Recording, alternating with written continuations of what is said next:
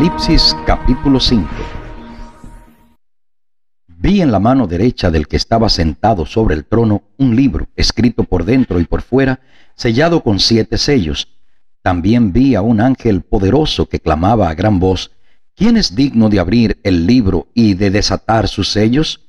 Pero ninguno, ni en el cielo, ni en la tierra, ni debajo de la tierra, podía abrir el libro, ni siquiera mirarlo y yo lloraba mucho porque ninguno fue hallado digno de abrir el libro, ni siquiera de mirarlo.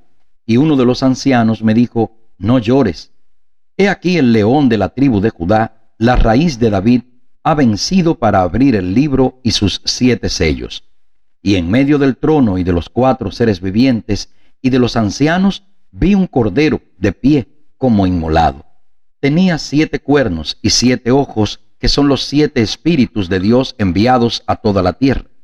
Él fue y tomó el libro de la mano derecha del que estaba sentado en el trono. Cuando tomó el libro, los cuatro seres vivientes y los veinticuatro ancianos se postraron delante del Cordero. Cada uno tenía un arpa y copas de oro llenas de incienso que son las oraciones de los santos.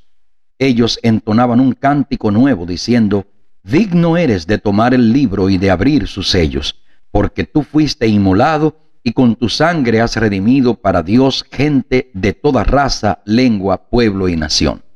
Tú los has constituido en un reino y sacerdotes para nuestro Dios, y reinarán sobre la tierra. Y miré y oí la voz de muchos ángeles alrededor del trono, y de los seres vivientes y de los ancianos.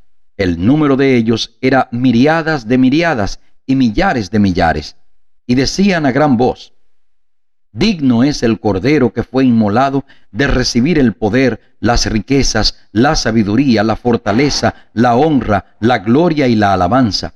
Y oí a toda criatura que está en el cielo y sobre la tierra y debajo de la tierra y en el mar y a todas las cosas que hay en ellos, diciendo, Al que está sentado en el trono y al Cordero, sean la bendición y la honra y la gloria y el poder por los siglos de los siglos. Los cuatro seres vivientes decían amén y los veinticuatro ancianos se postraron y adoraron.